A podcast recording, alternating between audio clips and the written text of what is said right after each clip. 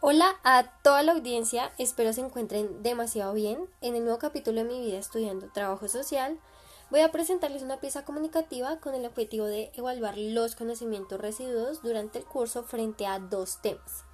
La investigación acción participativa, que posibilita poner los instrumentos de la ciencia, y nuestro segundo tema, la educación popular, al servicio de la construcción de un conocimiento colectivo y, por qué no, científico, a diferentes iniciativas y enfoques comprometidos a analizar la realidad de los participantes, su lucha contra la pobreza y la desigualdad social.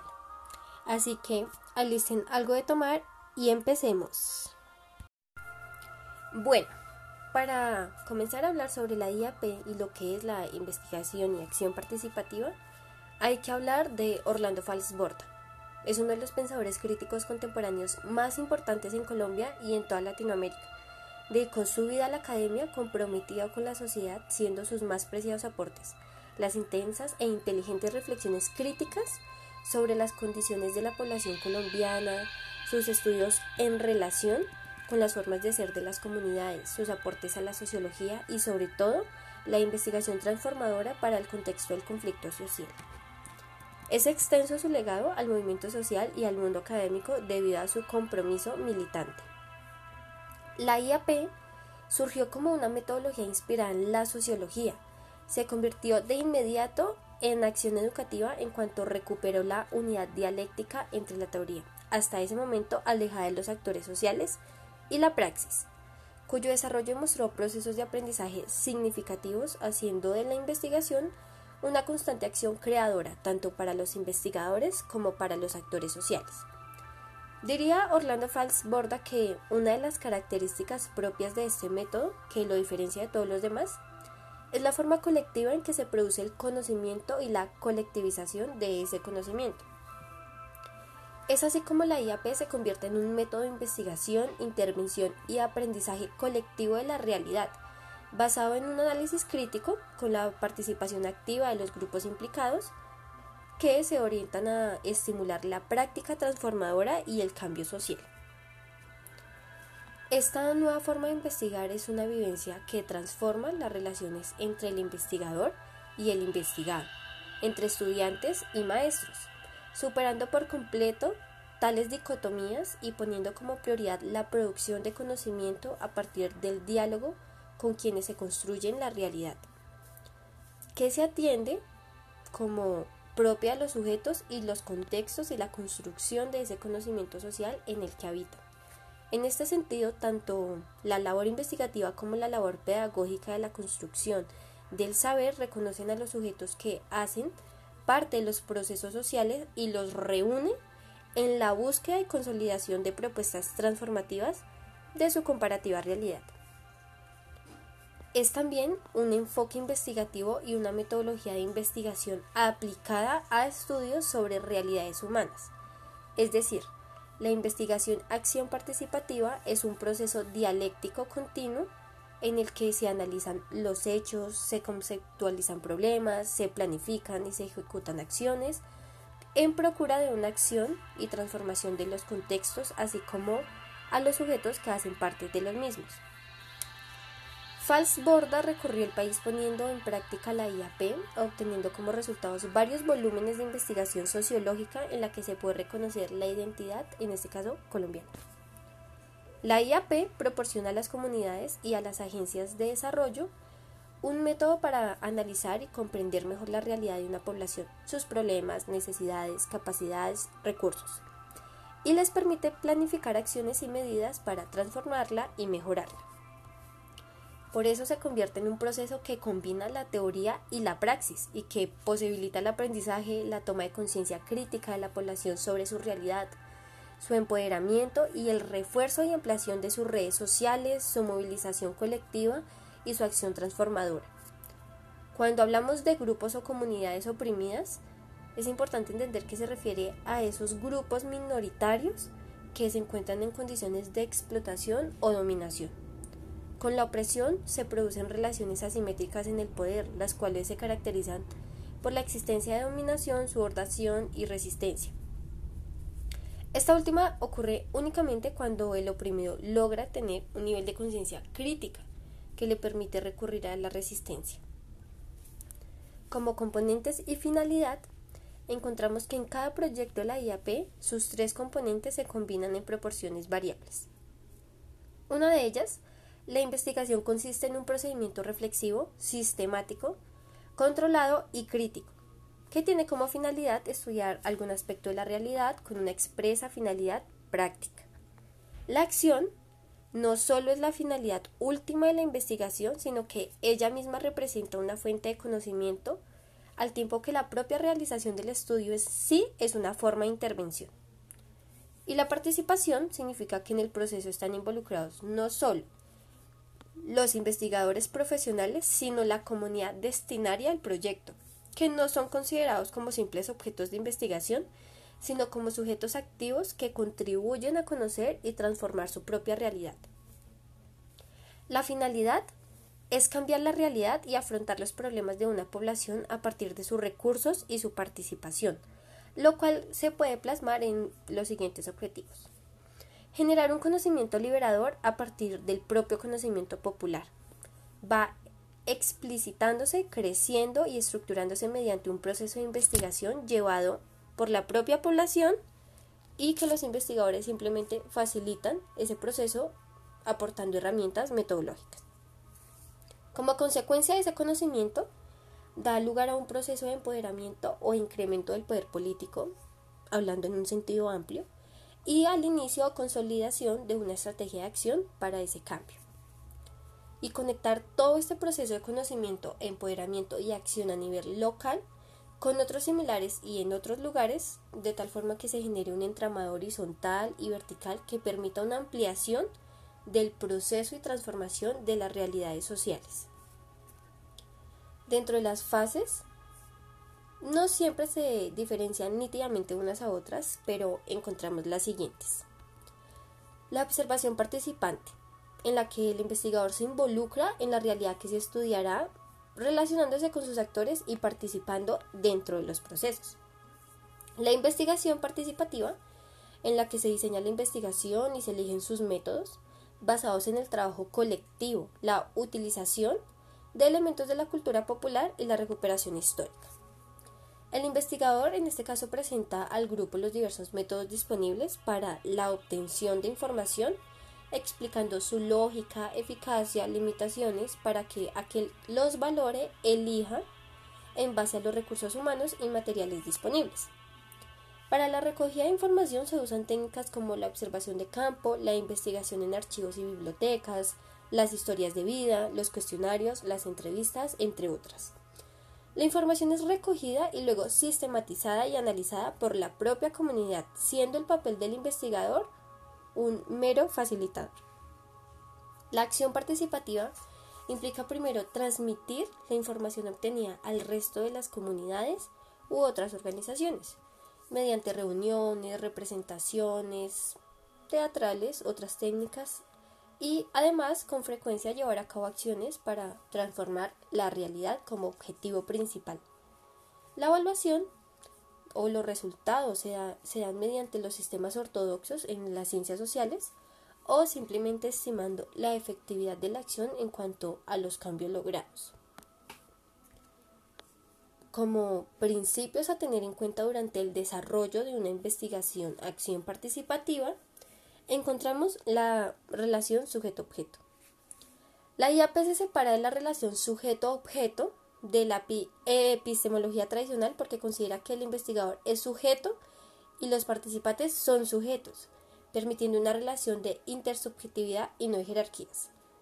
Esto con el hecho de que es socialmente positivo para las comunidades tener estas relaciones con quienes van a trabajar y van a posibilitar esa opción de cambio. Esto significa que quienes desea conocer la realidad no puede estar en el contexto social observando como objetos de estudios a los actores sociales, con lo cual en el proceso de investigación todos los participantes del proceso son reconocidos como sujetos, en donde la interacción solo es posible en un proceso de conocimiento intersubjetivo. Este es el principio de un nuevo paradigma en la investigación que reconoce ese proceso. Con ello se identifica y vuelve protagonistas de la formación, aprendizaje, a todos los sujetos que allí se encuentran como parte de los procesos sociales y que permiten el continuo cambio. También encontramos la práctica de la conciencia, uno de los elementos derivados del proceso de conocimiento sujeto-sujeto. Es la del ejercicio de la conciencia. Ese conocimiento reflexivo, autorreflexivo, genera conciencia en el sujeto. Más aún cuando esos dichos procesos son grupales y sus resultados son para los partícipes de las acciones colectivas. Es decir, la IAP propicia reflexiones colectivas que permiten toma de conciencia igualmente colectiva, de tal manera que se rompe con esa idea de generar una conciencia desde la idea y la externalidad y se atiende a un nuevo paradigma donde la conciencia se convierte en la praxis y el redescubrimiento del saber popular. La IAP reconoce en los colectivos sociales un saber acumulado que se hace potencia y se desarrolla a partir de los anteriores principios descritos. Es decir, ordena y valida conocimientos ancestrales, deconstruye colectivamente prejuicios acerca de la realidad y promueve la innovación para trascender o superar la realidad en que se encuentra esa comunidad. En tal sentido, los grupos sociales se convierten en un movimiento social con un pasado reconocido colectivamente, un saber construido por todos y con propósitos sociales colectivos pensados para intervenir la realidad y transformarla. También encontramos la acción como un elemento central de la formación. En este caso, la praxis política ha de ser el centro de la formación en el ejercicio de ese reconocimiento de los procesos intersubjetivos de conocimiento, de los que se hablaba y los mencioné anteriormente, puesto que permite la cualificación consciente de la acción del sujeto social, ya sea unidimensional y colectivo, y a su vez se nutre el trabajo de las comunidades para realizar acciones que modifiquen esas situaciones de pobreza, marginalidad, desigualdad en las que por general se encuentran estas comunidades. En tal sentido, la acción significa transformación. Y lo más importante, la participación. Por lo general, se permite la participación para que se expresen las vivencias y problemas de los actores sociales, sin permitir que esos espacios de reflexión que generan las acciones de cambio y la transformación de esas estructuras hegemónicas y de cosificación de los sujetos. Entonces, en tal sentido, la IAP promueve esa superación de la idea de la participación enmarcada dentro de unos presupuestos de statu quo y, e impuestos a los colectivos sociales. En tal sentido, la participación en manos de un promotor de la IAP potencia lo que es la libre expresión, plantea preguntas y cuestiones que desentrañen esas reflexiones críticas que deben tener los actores sociales pero que no se atreven a compartir con nosotros o a construir con alternativas populares. La participación desde esa perspectiva es activa y crítica, por lo que no puede ser regulada, regulada más que por los colectivos o por los grupos sociales. Participar es entonces la posibilidad de actuar como iguales en un colectivo social que busca respuestas críticas a una situación económica, política, ambiental, social y cultural siendo el educador y el investigador uno más del colectivo social, que pone su saber al servicio de dicha reflexión, aunque sin duda la potencia y la sistematiza, pero no por ello intenta imponer sus concepciones o generar relaciones verticales de imposición de culturas o de saberes. Es por eso que, como conclusiones, podemos sacar que los profesionales en curso nos corresponde asumir el desafío de educar educadores investigadores, llevar a cabo la práctica y los presupuestos de la IAP combinados con un planteamiento de pedagogías críticas. Es decir, que esos fines de transformación de la realidad concreta, de la dominación a la emancipación, se lleguen a cumplir. Que en los sujetos logremos que se reconozcan en la intersubjetividad como sujetos del saber, participantes y actuantes, que las relaciones sean en condiciones de igualdad sujeto, sujeto, sentipensantes, que el contexto deje la dominación y la explotación para transformarla, y que las dificultades, por supuesto, si encontramos esa resistencia a cambios, a asumir en la práctica un nuevo paradigma, que cuesta reconocer esos conflictos, los usemos como impulsos o posibilidades con el enorme temor de asumir una nueva realidad, pero que va a posibilitar la transformación de todas estas comunidades frente a sus vivencias, desigualdades, anarquías y sometimientos. Para poner todas las herramientas de la IAP en práctica, ¿por qué no hacerlo desde la educación popular? Este es nuestro segundo tema, se los voy a exponer a continuación. Y lo primero es que cuando hablamos de educación popular, inmediatamente, y ahora que lo sé, lo puedo decir, se nos viene a la mente el nombre de su máximo exponente, Paulo Freire, educador brasileño que a mediados del siglo XX decidió innovar y alejar la educación de la institución educativa más tradicional.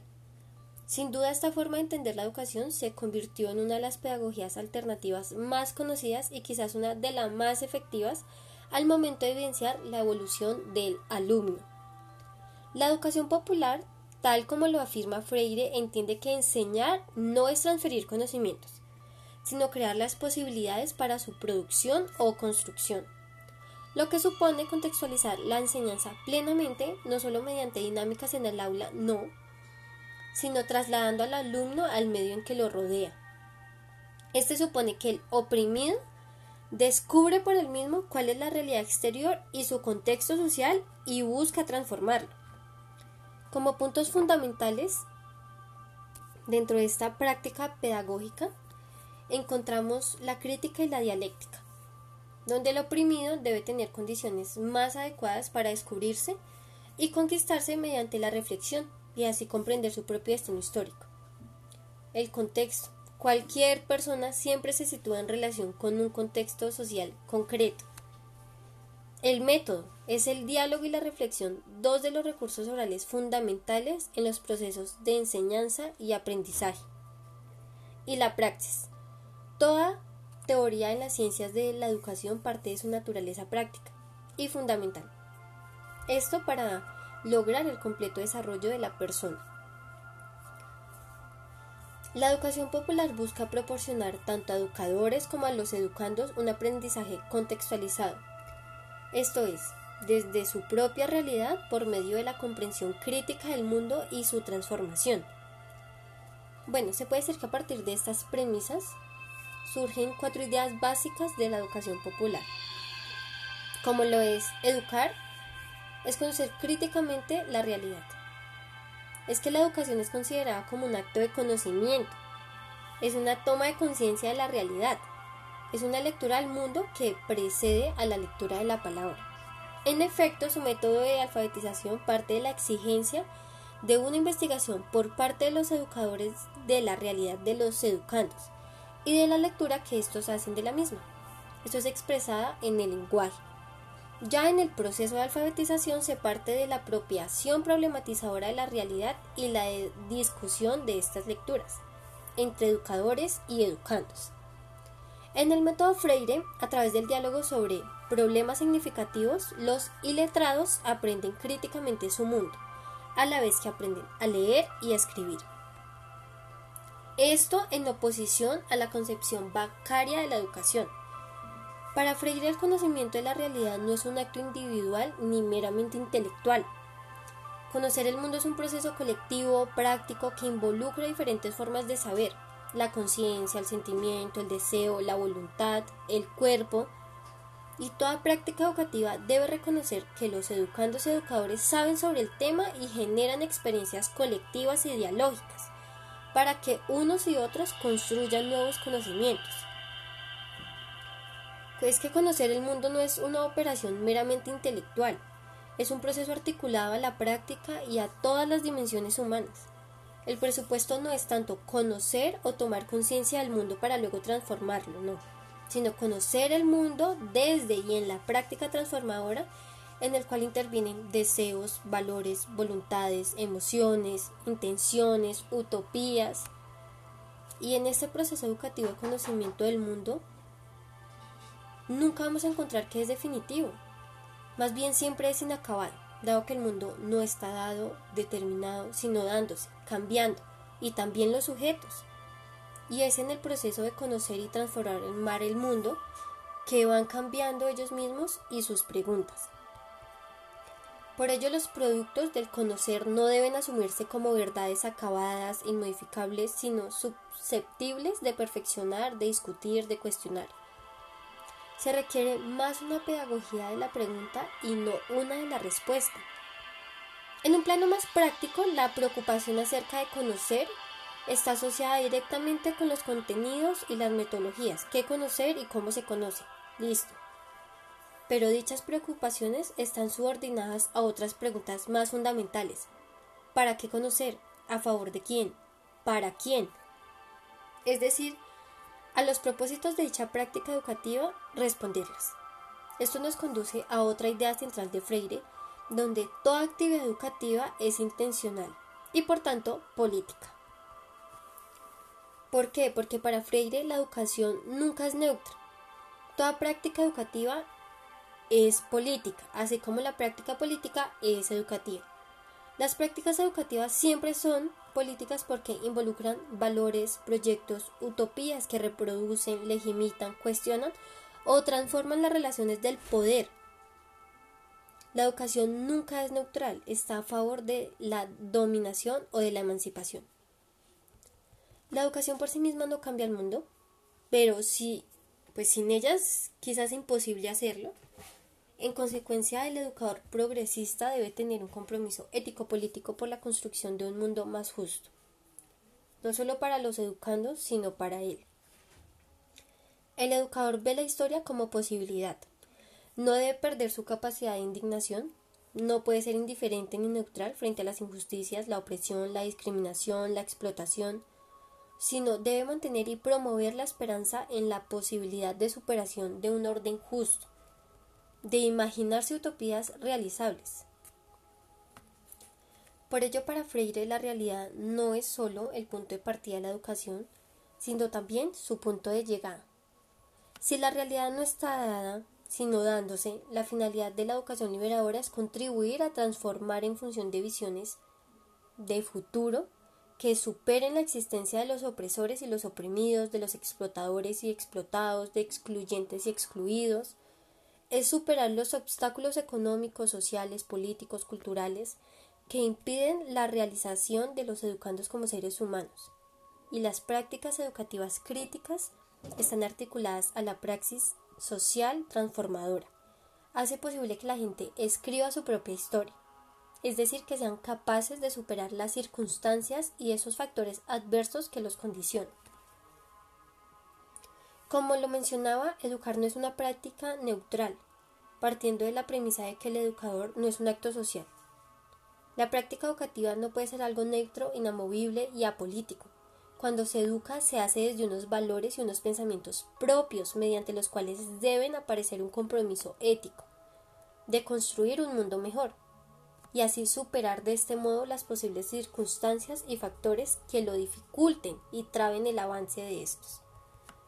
Educar es conocer y transformar al mundo y a nosotros mismos. Como seres humanos, somos seres en continuo cambio de evolución, sino también inacabados. Seres que requieren de experiencias sociales con todo lo que los rodea, y por tanto es muy importante saber que ese proceso educativo no depende solo de nosotros, sino de los demás, que nos permiten una interacción continua para seguir creciendo y aprendiendo de todos. Necesitamos de los demás para conocer y transformar el mundo a la vez que nos construimos como sujetos.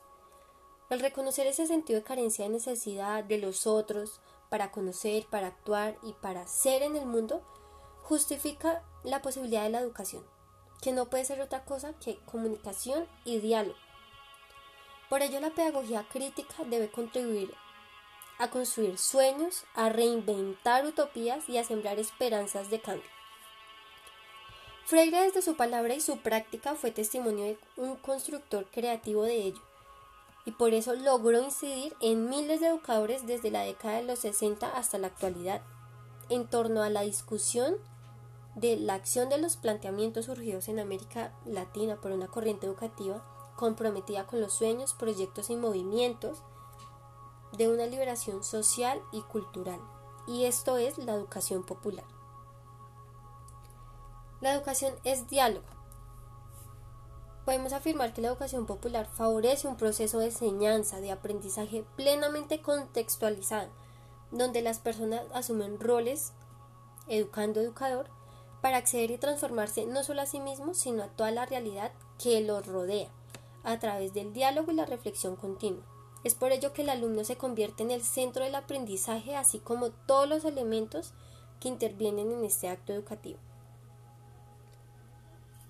Dentro de las conclusiones, a pesar de las más de cinco décadas en las cuales vieron luz las obras fundamentales de Paulo Freire como la educación como práctica de la libertad y la pedagogía del oprimido, la propuesta político-pedagógica del educador brasileño sigue vigente, marcando profundamente la ideología que postula a la educación, a la alfabetización y a la lectura del mundo como herramientas de lucha en contra de los opresores, de los que humillan, de los que obligan a los desprotegidos a vivir en silencio, silenciados. Es importante ver la educación como un proceso de liberación permanente del hombre. Es un acto violento que exige humildad y amor a la vida. Es asumir la vida como proyecto y no como espectáculo. Es decir, la propia palabra que problematiza y transforma al mundo. Y así doy por terminado el nuevo capítulo de hoy. Espero hayan llevado un poco en sus saberes lo que ha sido mis aprendizajes dentro del trabajo social. Este semestre, desde el trabajo social en comunidades, agradezco su audiencia y nos vemos en una próxima entrega. Bye.